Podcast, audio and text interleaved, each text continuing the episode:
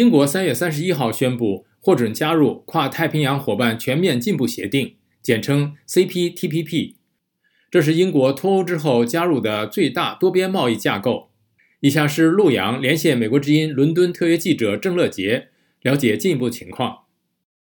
郑乐杰，首先请介绍一下英国加入之后这个跨太平洋伙伴全面进步协定的这个基本情况。嗯，好的，陆洋。啊，英国的加入会使得这个协定的成员国增加到十二个，这个 CPTPP 首度有欧洲的国家以及就是印太地区以外的第一个国家去加入。那这个英国与这个协定的成员国的贸易是每日在增长。英国商务部就表示，在去年第三季。以前的一整年，英国与这个 CPTPP 国家的贸易额为大概一千一百一十一的英镑啊，跟美元差不多，就占英国贸易额的百分之六点八。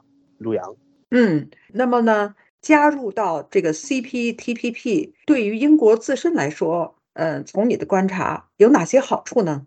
嗯，是的，呃，英国商贸大臣博达拿指出。这个加入 CPTPP 显示到，呃，英国在于啊离开这个欧盟之后，他有好好利用到他自己可以与其他地区自由制定这个贸易政政策的能力，去找成世界上一些新的市场，去找新的机会发展经济。啊，就是他加入到这个 CPTPP 之后，因为主要啊这个成员国都是太平洋、印度洋附近的国家，就会让英国商界更加容易去进入这个印印太地区。这个地区，呃，对于很多人来讲，对于英国他自己分析都是说，它是可能是未来增长最大的地区。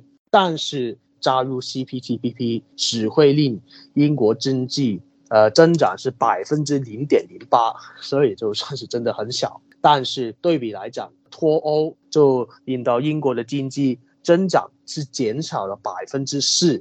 所以博丹拿做这个部长就在英国广播公司的电台节目上我们说，外界不应该从这个短上是分析加入这个 CPTPP 是好是坏。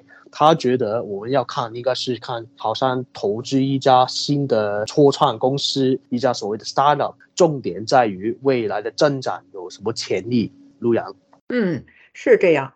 那么我们还注意到哈，这个台湾和中国呢，他同时都在这个二零二一年九月正式申请加入这个 CPTPP。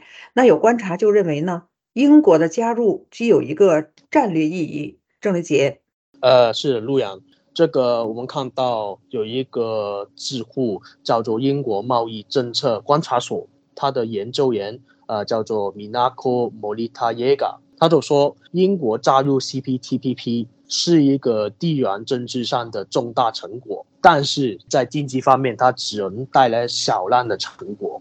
就是英国刚刚在上一个月也有这个新的综合评估。当中其中一个重点就是说，英国会继续把它的重点、它的目光转移到印太地区。